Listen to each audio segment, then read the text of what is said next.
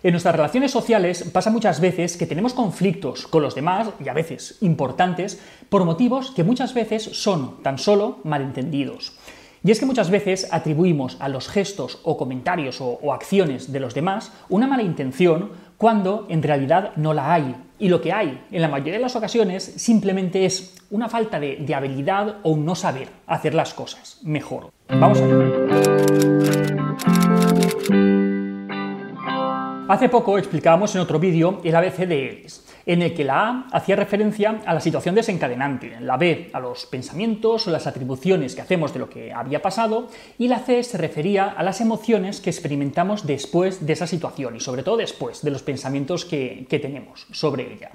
Pues bien, hoy vamos a ver algunos ejemplos prácticos de cómo pueden cambiar las emociones que experimentamos cambiando la B, es decir, cambiando las atribuciones, los pensamientos que tenemos acerca de lo que ha ocurrido. Hay un atajo que, puede ser muy útil en muchas situaciones distintas y que suele ser cierto la mayoría de las veces y, y también en las que no lo es puede evitarnos bastantes disgustos y algún que otro conflicto. Es lo que se conoce como la navaja de Hanlon o el principio de Hanlon y dice así, nunca atribuyas a la maldad lo que puede ser explicado por la estupidez. El origen de este principio no es académico, no es que haya una pila de estudios que lo respalden para nada. Su origen es humorístico. Parece ser que, que, esta cita apareció por primera vez en un libro sobre la ley de Murphy. Pero no sabéis la de situaciones que puede llegar a explicar y sobre todo la de conflictos que puede llegar a evitar. Y es que muchas veces nos ofendemos por reacciones o por comentarios de los demás que pensamos que han hecho con mala idea cuando muchas, muchas veces no son más que el resultado de una metida de pata o de una falta de habilidad. Algunas veces puede haber sido con, con, la mejor de las intenciones y otras muchas quizá pues la cosa no fuera directamente con nosotros, pero al final nos lo acabamos tomando como algo personal.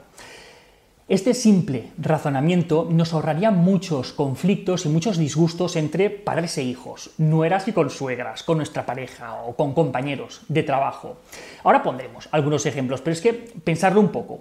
Supongamos que me equivoco, que no es así, que, lo que me ofende realmente no es producto de un malentendido, de un no saber hacer las cosas mejor, sino que ha sido un acto o un comentario que, que sí, que ha ido directamente a hacernos daño.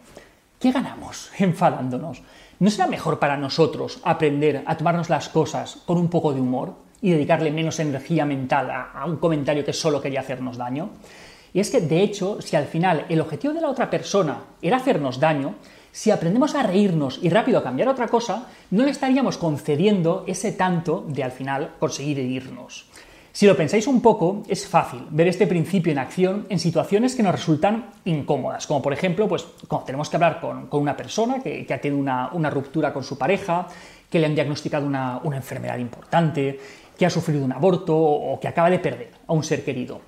Son situaciones que no estamos acostumbrados a manejar y a veces nos sorprendemos a nosotros mismos diciendo alguna burrada y pensando, por favor, tierra, trágame. ¿Por qué decimos estupideces tan gordas en situaciones tan poco apropiadas? Pues podemos resumirlo siguiendo al, supuesto Hanlon como simple estupidez. O podemos pensar que los nervios nos han jugado una mala pasada, una falta de habilidad o lo que sea. El caso es que obviamente no teníamos una mala intención cuando, cuando estamos haciendo ese comentario tan poco afortunado. Entonces, ahora démosle la vuelta a todo esto. Cuando nuestra pareja o nuestros hijos nos hagan de quicio, habitualmente no tiene ese malévolo objetivo de hacernos pasar un mal rato. Probablemente solamente necesitan que les atendamos un momento y cuando quizá a nosotros no nos viene bien.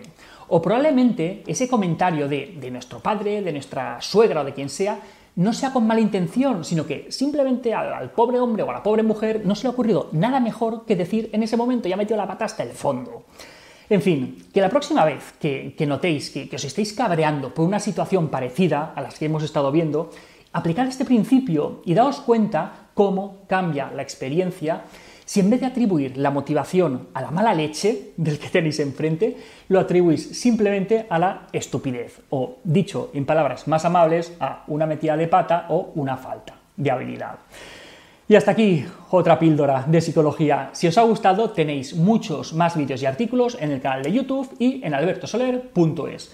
Y en todas las librerías nuestro libro Hijos y Padres Felices. La semana que viene más. Un saludo.